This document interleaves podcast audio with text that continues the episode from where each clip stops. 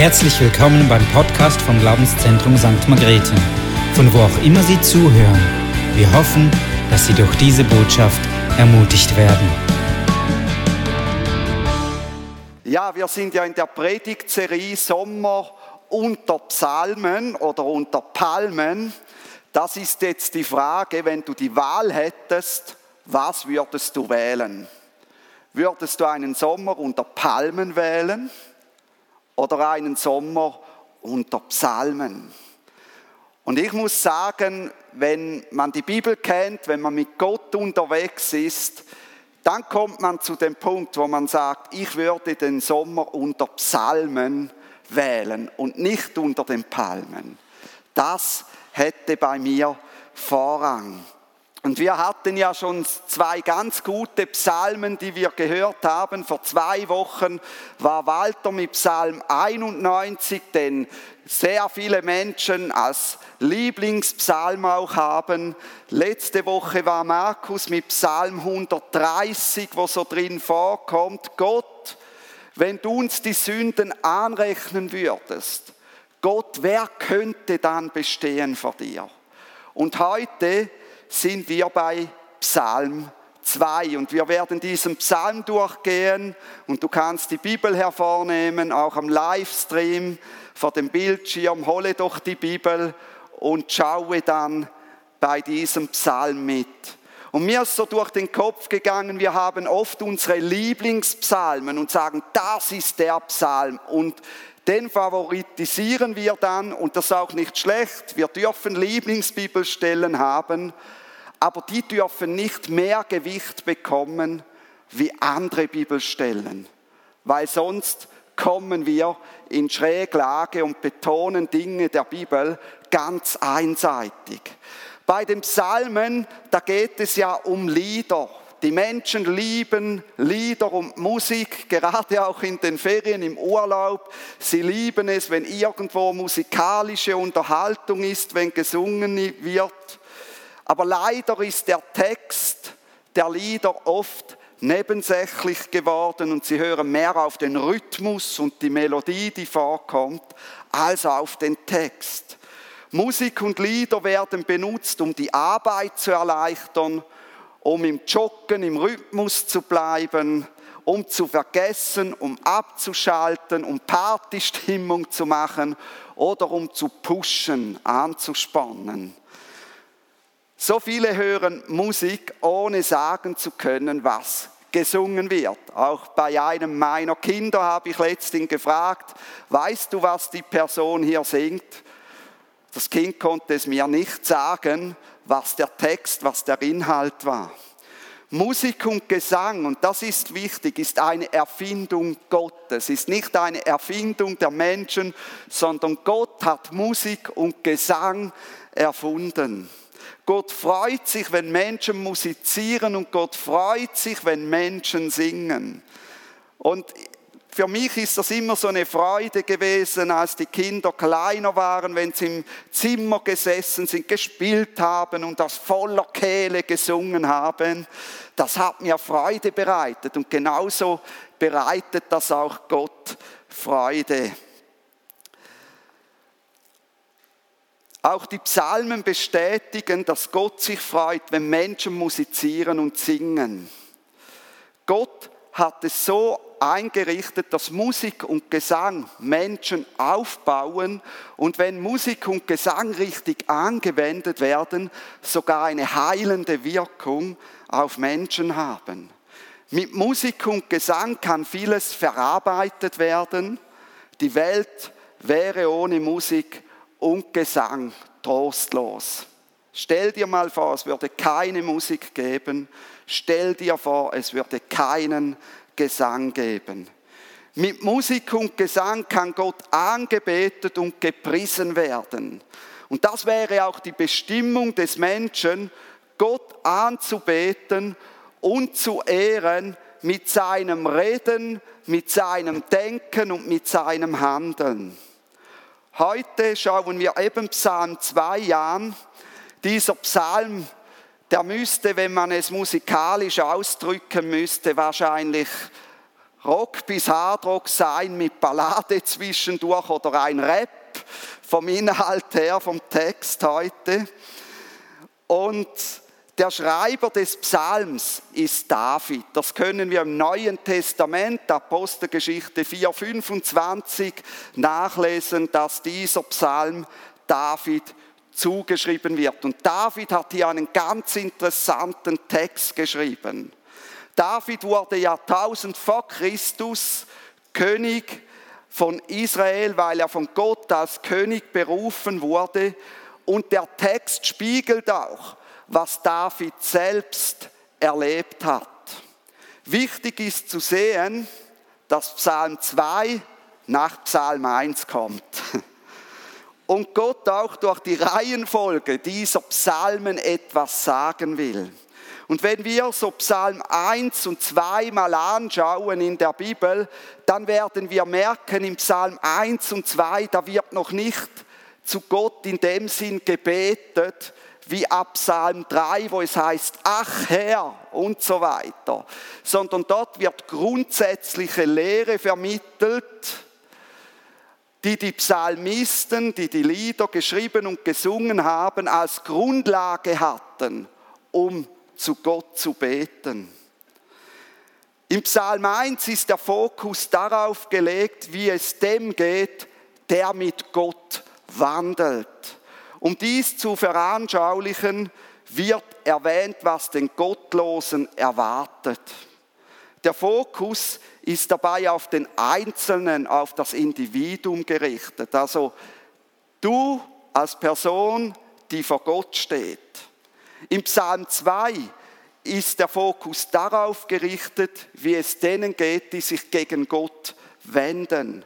Der Fokus ist dabei nicht auf das Individuum gerichtet, sondern auf die Nationen, auf die Völker und Gruppen. Der Fokus ist sehr global, was eigentlich für die Zeit, 3000 Jahre früher, sehr beeindruckend ist.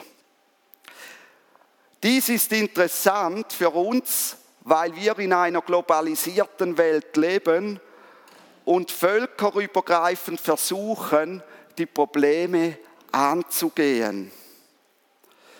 Schauen wir Psalm 2 an, dann sehen wir, dass er prophetisch in die heutige Zeit passt.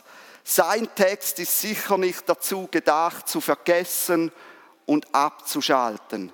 Übrigens, Psalm 2 ist nach Psalm 22 der zweitmeist zitierte Psalm im Neuen Testament. Interessanterweise geht es in beiden Psalmen um Messias, um den Retter, der in diese Welt gekommen ist. Und das Lied beginnt zuerst einmal mit ein paar Fragen. Es ist ein dramatisches Lied. Und den ersten Punkt, den wir heute anschauen möchten anhand von diesem Psalm ist, Warum sind alle gegen Gott und seinen Gesalbten? Und wir lesen in der Bibel die Verse 1 bis 3 von Psalm 2. Da heißt es, warum toben die Nationen und ersinnen die Völker Nichtiges? Es treten auf die Könige der Erde und Fürsten tun sich zusammen gegen Jahwe und seinen Gesalbten. Die Völker sagen, lasst uns zerreißen die Bande von Gott und seinem Gesalbten und von uns werfen ihre Stricke. Genau, das ist diese Verse und diese Verse, die werden dann im Neuen Testament in der Apostelgeschichte 425 bis 27 wieder zitiert. Was ist geschehen? Petrus und Johannes, sie haben einen kranken Mann geheilt. Sie wurden vor den Hohen Rat zitiert. Der Hohe Rat, das ist die religiöse und politische Leitung des jüdischen Volkes der damaligen Zeit. Und der Hohe Rat sagte zu ihnen, ihr dürft den Namen Jesus nicht mehr aussprechen. Und sie haben ihnen gedroht und Druck gemacht, dass ihnen etwas passieren wird, wenn sie den Namen aussprechen. Und was machen sie? Sie gehen zu den anderen Gläubigen zurück und dann sagen sie folgendes. Gott Du hast durch den Heiligen Geist, durch den Mund deines Knechtes David gesagt, warum toben die Nationen und ersinnen die Völker Nichtiges? Es treten auf die Könige der Erde und Fürsten tun sich zusammen gegen Jahwe und seinen Gesalbten. Ja, wahrhaftig gegen deinen heiligen Knecht Jesus, den du gesalbt hast. Der Psalm beginnt mit Warum? Warum? Eines der häufigsten Wörter, das gebraucht wird und die häufigste Frage, die gestellt wird, wenn Menschen etwas nicht verstehen, ist, warum? Und hier wird es von einem Menschen gebraucht, der Gott liebt, der gläubig ist. Und auch gläubige Menschen haben Fragen, warum? Warum? Der Unterschied ist, wenn du nicht gläubig bist, hast du andere Warum-Fragen, wie wenn du Gott und Jesus kennengelernt hast. Und hier stellt er sich die Frage, warum? Für gläubige Menschen ist es unverständlich, wie die Menschheit gegen Gott sein kann, der es doch eigentlich gut meint mit uns. Warum? Und so beginnt er. Warum toben die Völker? Warum toben die Nationen? David, der Liedtexter, stellt diese Frage bezüglich Gott und dem König von Israel. Aber er stellt diese Frage auch prophetisch in unsere Zeit hinein. Er stellt sie also auch bezüglich Gott und Jesus, der das Haupt der Gemeinde ist und der Reaktion der Nationen auf Jesus und seine Gemeinde. Warum sind die Nationen so unruhig, wenn es um Gott und seinen Gesalbten geht? Warum sind die Nationen so unruhig, wenn Menschen zum vom Gott erwählten Volk Israel oder zur Gemeinde Jesus gehören? Was verursacht diese Unruhe? Warum werden Christen in aller Welt verfolgt? Sie tun ja nichts Böses. Sicher schwingt aber auch die Frage mit, warum generell Unruhen in den Nationen herrschen. Ohne Gott sind Unruhen und Aufstände global vorprogrammiert. Und ohne Gott wird das nie aufhören. Warum gibt es so viel Streit und so viel Mobbing unter Menschen? Warum können Menschen einander nicht einfach stehen lassen und annehmen? Warum sind die Nationen so übermütig und gebärden sich stolz? Warum missbrauchen so viele Nationen den Namen Gottes zum eigenen Zweck? Da werden Kriege im Namen Gottes geführt, die Gott gar nie gewollt hat. Warum? Was hier auch anklingt, ist, warum ersinnen die Völker Nichtiges? Warum gibt es Stämme und große Gruppierungen, die Sinnloses sinnen? Ganz viele Fragen. Warum denken Sie sorgfältig über Sinnloses nach? Warum nennen Sie Schlechtes gut und Gutes nennen Sie schlecht? Warum sind Sie gegen Gott, gegen den gesalbten Gottes? Und warum entscheiden sich Nationen gegen das Wohl des eigenen Volkes? Warum denken Sie über Dinge nach, die inhaltslos und unlogisch sind? Der Spagat in unserer Gesellschaft wird immer größer. Warum planen Stämme, Gruppierungen und Nationen Dinge gegen Gott und seinen Gesalbten, die erfolglos sind? Ich möchte hier sagen, sie werden erfolglos bleiben und sie werden scheitern. Gegen Gott wird niemand ankommen. Gottes Pläne werden zustande kommen, egal wie die Menschen rebellieren. Darum auch die Frage, warum toben die Nationen? Sie haben eh keine Chance gegen Gott. Am Schluss wird sein Plan zustande kommen. Warum denken sie nicht weiter, was die Folgen sind? Warum treffen sie egozentrische Entscheidungen, die keinen Segen haben? Warum treten die Könige auf? heißt es hier im Text. Warum setzen sich Regierungsoberhäupter in Szene? Warum müssen sie sich so präsentieren, als wären sie jetzt die Lösung für alle Probleme? Warum stehen sie auf gegen Gott und seinen Gesalbten? Warum stehen sie auf gegen Gott, seinen König und das dazugehörende Volk Israel?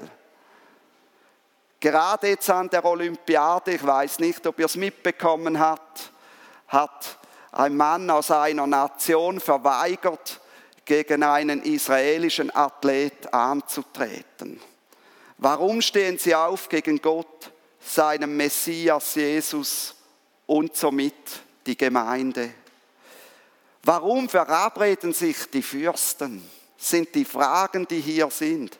Warum tun sich Könige, Fürsten und Nationen zusammen? Warum tun sich Regierungsoberhäupter, Politiker und Nationen zusammen und verabreden sich und verbünden sich? Und das ist spannend. Vor 3000 Jahren in diesem Psalm wird eigentlich schon die Einheitsregierung, die kommen wird, die werden wir nicht aufhalten, müssen wir nicht aufhalten. Gott hat das längst gesehen die wird hier äh, angesprochen. Warum versuchen sie eine Einheitsregierung zu bilden und die Probleme dieser Welt ohne Gott in den Griff zu bekommen? Warum verabreden sie sich gegen Gott und seinen Sohn Jesus Christus? Und ihr merkt, ich wiederhole mich, das sind die Fragen, die gläubige Menschen beschäftigen. Warum sind sie gegen Gott und gegen Jesus? Was haben Gott und Jesus ihnen getan? Von wo kommt dieser Hass, den sie haben? Warum haben sie das Ziel, sich von Gott und seinem Gesalbten zu lösen? Warum wollen sie Gott und seinen Gesalbten ausradieren, weghaben? Warum wollen sie alles zerreißen, was von Gott und Jesus abhängig machen könnte? Warum wollen sie alles ohne ihn machen? Warum wollen sie sich ihm nicht unterordnen? Warum wollen sie unabhängig von Gott sein? Magst du die Fragen noch zuhören? Warum sagen sie, wir wollen Gott und seinem Messias nicht? Wir Gläubigen können das nicht verstehen. Warum gibt es immer wieder Vorstöße, um Gott aus dem Grundgesetz und der Nationalhymne zu streichen? Warum? Und hier ist nochmals wichtig zu erwähnen, dass die Verfolgung gegen Menschen, die an Jesus glauben, gegen Gott und gegen Jesus gerichtet ist und nicht gegen die Menschen. Für sie ist das Problem Jesus in dir und nicht du selbst als Person. Mit dir als Person haben sie wahrscheinlich nicht einmal Mühe. Du bist nicht in Frage gestellt, aber Jesus in dir. Und ich komme wieder zurück zu Petrus und Johannes vor dem Hohen Rat, wo es sagt, erwähnt diesen Namen nicht mehr. Wenn du diesen Namen nicht mehr erwähnst, haben wir kein Problem mit dir dann haben wir kein Problem mit dir zusammen zu sein. Es ist toll mit dir, aber erwähne diesen Namen nicht mehr.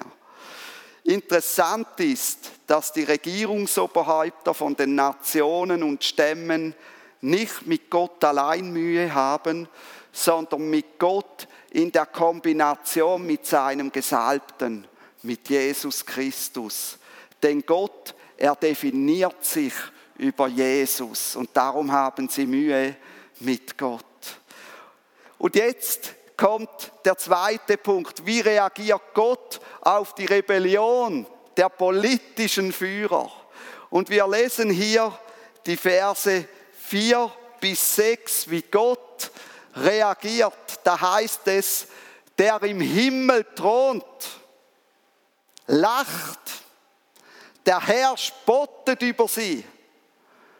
Dann wird er zu ihnen reden in seinem Zorn und sie schrecken mit seinem Grimm. Und ich glaube, hier wird auch schon die Endzeit, die Offenbarung angesprochen. Ich habe meinen König eingesetzt auf Zion. Hier spricht der Psalmist von Jesus auf meinem heiligen Berg. Die Bibel macht im Alten Testament und in Römer 13.1 deutlich, dass Gott Obrigkeiten ein- und absetzt.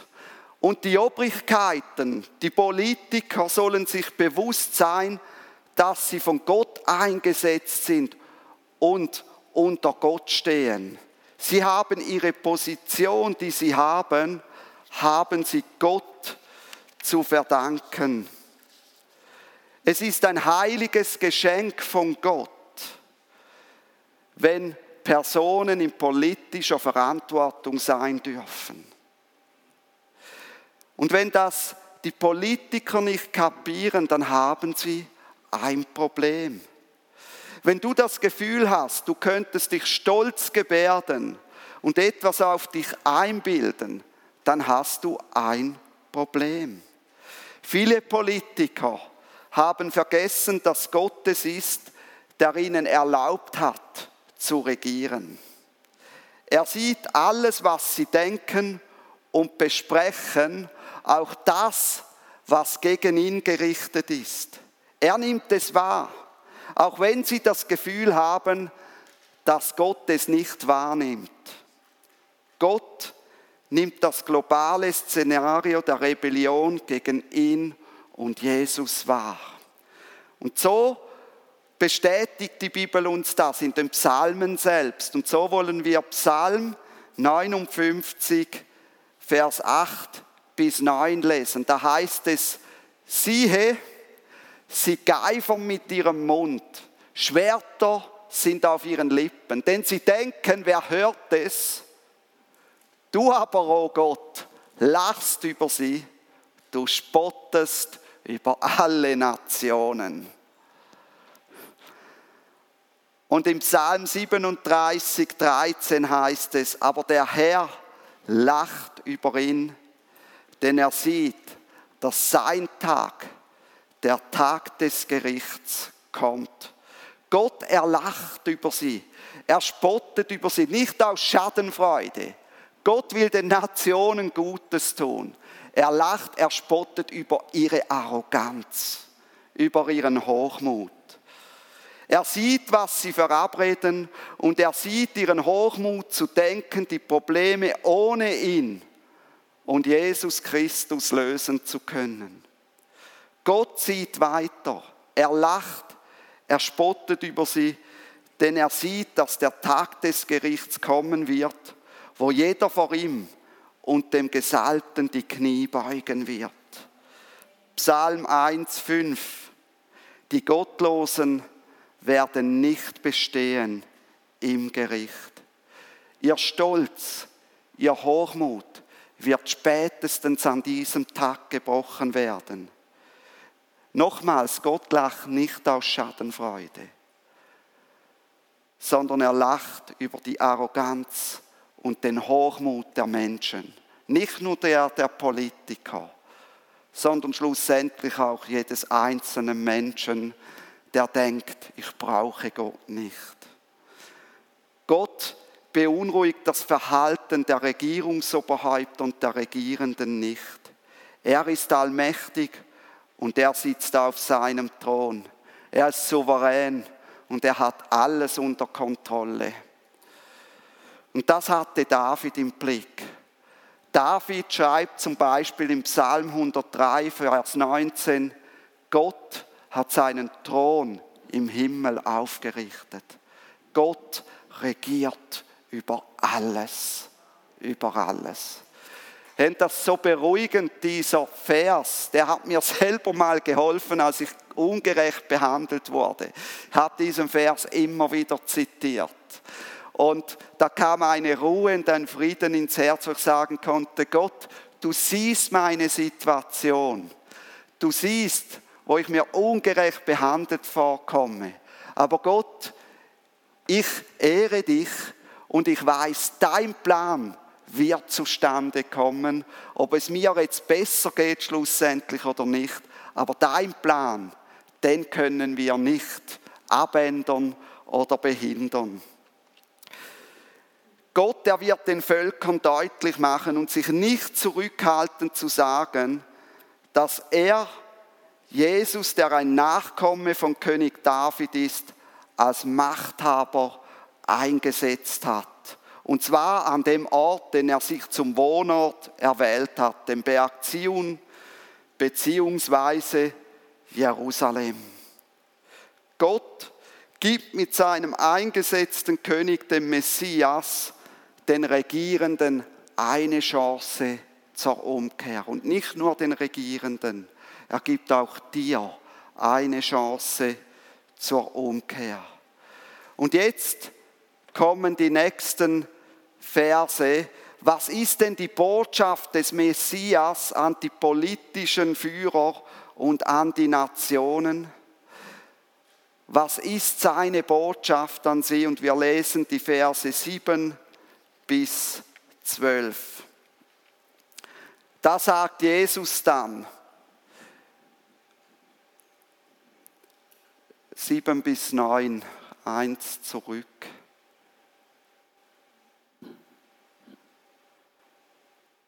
Fällt die Folie? Okay. Also 7 bis 9, da sagt Jesus, ich will den Ratschluss Gottes verkünden. Er hat zu mir gesagt, du bist mein Sohn.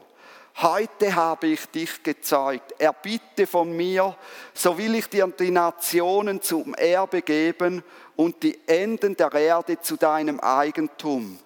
Du sollst sie mit eisernem Zepter zerschmettern, wie Töpfergeschirr sie zerschmeißen. Also jetzt erwähnt Jesus, was der himmlische Vater zu ihm gesagt hat. Und jetzt in den nächsten drei Versen wendet sich Jesus wieder an die Nationen. Da heißt es dann, Psalm 2, 10 bis 12, so nehmt nun Verstand an, ihr Könige, und lasst euch warnen, ihr Richter der Erde. Dient dem Herrn mit Furcht und verlockt mit Zittern. Küsst die Füße seines Sohnes, damit er nicht zornig wird und ihr nicht umkommt auf dem Weg denn wie leicht kann sein Zorn entbrennen, wohl allen, die sich bei ihm bergen. Die Botschaft von Jesus ist, dass er den Willen, den Plan Gottes verkündet. Er Jesus, der als Fürst über die Könige eingesetzt wurde, so wie es im Vers 6 heißt, ich habe meinen König eingesetzt. Und wie auch Psalm 1,5 dann sagt, dass Jesus der Fürst über alle Regierungshäupter dieser Welt ist. Lass mich die Anordnung von Gott weitergeben. Was ist die Anordnung für uns heute noch, die wir in der Gnadenzeit leben? Die Anordnung für uns ist heute noch Johannes 3,16. So sehr hat Gott die Welt geliebt, dass er seinen einzigen Sohn hergegeben hat, damit jeder, der ihm sein Vertrauen schenkt, nicht verloren geht, sondern ewiges Leben hat. Das ist die Anordnung kurz zusammengefasst. Aber mit dem wird es mal auch vorbei sein. Er bestätigt, dass er Gottes Sohn ist und von Gott gekommen ist. Er ist von Gott gezeugt und viele denken dann, ja, Gott hat ihn entstehen lassen wie ein Kind bei einem Menschen, aber dieses gezeugt meint etwas anderes. Wir lesen in Apostelgeschichte 13, 32 bis 33, weil hier wird auf Psalm 2 Bezug genommen. Da sagen sie, und wir verkündigen euch das Evangelium, dass Gott die den Vätern zuteil gewordene Verheißung an uns, ihren Kindern erfüllt hat, indem er Jesus erweckte, aus den Toten auferweckte. Wie auch im zweiten Psalm geschrieben steht, du bist mein Sohn, heute habe ich dich gezeugt. Also wenn in der Bibel von der Zeugung von Jesus die Rede ist, ist damit die, davon die Rede, dass Gott ihn aus den Toten auferweckt hat. Und das ist mit Zeugung gemeint. Das bestätigt auch Offenbarung 1.5. Er ist von Gott, von den Toten auferweckt worden. Jesus ist auferstanden. Er hat Macht über Leben und Tod. Durch ihn können wir den Tod überwinden, wie es in 1. Korinther 15, 57 heißt. Dank sei Gott, der uns in Jesus Christus den Sieg gibt über den Tod. Der Tod hat keine Macht mehr. Er allein hat die Macht, ewiges Leben zu geben. Durch die Auferstehung von Jesus hat Gott eine neue Schöpfung, eine neue Ordnung geschaffen und Jesus ist der Erstling dieser neuen Schöpfung. Und so sagt Jesus, mein Vater im Himmel hat zu mir gesagt, bitte von mir, so will ich dir die Nationen zum Erbe geben und die Erde zu deinem Eigentum. Der himmlische Vater hat mir das Zepter gegeben und ich kann machen mit den Völkern, was ich will. Und jetzt noch will ich die Völker zur Umkehr rufen. Ich will die politischen Führer und Machthaber zur Umkehr rufen. Ich will sie nicht zerschmettern am Tag des Gerichts. In Johannes 1,11 heißt es über Jesus, er kam in sein Eigentum, in die Welt, die durch ihn geworden ist, aber die Seinen nahmen ihn nicht auf. Die Welt und jeder Mensch auf dieser Welt gehört Jesus und Jesus hat das Recht, mit dem Eigentum zu machen, was er will. Ich wiederhole kurz, was die Position von Jesus ist nach diesem Psalm. Die Position von Jesus ist, Jesus steht über den Regenten der Erde. Zweitens, er ist von Gott gezeugt, von Gott auferweckt worden. Er ist der Beginn einer neuen Schöpfung. Drittens, er hat Macht über Leben und Tod. Viertens, die Erde ist sein Eigentum. Jesus sagt in Vers 10 hier zu den Regierungshäuptern, nun ihr Könige, handelt verständig, denkt nach. Was nützt euch die Rebellion? Gottes Pläne werden eh zustande kommen. Und darum lasst euch zurechtweisen. Lernt von Gott und seinem Gesalbten. Ihr Regierungsoberhäupter von der Schweiz, von Österreich, von Deutschland, erkennt, dass ich über euch stehe und folgt mir nach. Handelt gerecht. Warum wollt ihr gegen mich aufbegehren? Ich werde mich schlussendlich eh durchsetzen. Ihr Richter der Erde handelt verständig, denkt nach und lasst euch zurechtweisen. Erkennt, dass ich über euch stehe und folgt mir nach. Handelt gerecht. Ihr Regierungsoberhäupter und Richter dient dem Herrn, dient Gott mit Ehrfurcht und jauchzt vor ihm mit heiligem Respekt. Küsst die Füße seines Sohnes von Jesus Christus. Das meint, betet mich Gottes Sohn an. Jetzt ist der Tag des Heils. Jetzt ist die Zeit der Umkehr. Und hier will ich noch zwei Bibelstellen bringen. In dieser Zeit leben wir. 1. Timotheus 2,4. Gott, unser Retter, will, dass alle Menschen gerettet werden und zur Erkenntnis der Wahrheit kommen. Und sein Sohn Jesus sagt folgendes, ich bin langmütig gegen euch, weil ich nicht will, dass jemand verloren gehe, sondern dass jede Person Raum zur Umkehr finde. Auch die Regierungsoberhäupter und Richter.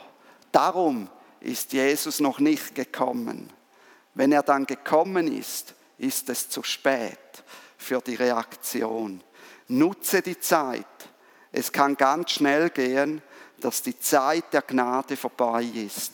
Beuge die Knie, solange es möglich ist. Weil Jesus alle Macht hat, ist die Rebellion der Völker sinnlos und führt sie ins Verderben. Das zeigt uns dieser Psalm. Wer vernünftig ist, der anerkennt Gott und seinen Gesalbten und folgt ihnen. Der will sie nicht mehr loshaben und unabhängig von ihnen seine Entscheidung treffen. Der will nicht mehr die Stricke von Gott und seinem Messias zerreißen. Glücklich sind alle, die ihm vertrauen und bei ihm ihre Zuflucht haben. So hört der Psalm auf. Glücklich sind alle, die ihm vertrauen und bei ihm ihre Zuflucht haben. Am Tag des Gerichts werden sie nicht zerschmettert werden, sondern werden in die neue Schöpfung eingehen, die durch die Auferstehung von Jesus Christus entstanden ist. So einem Psalm mit dieser prophetischen, umfassenden Sicht vor 3000 Jahren geschrieben, das kann nur das Reden Gottes sein. Er zeigt, Gott ist allmächtig, Gott, er hat alles im Griff, gegen Gott wird niemand bestehen, sein Plan wird zustande kommen, Rebellion ist zwecklos. Amen.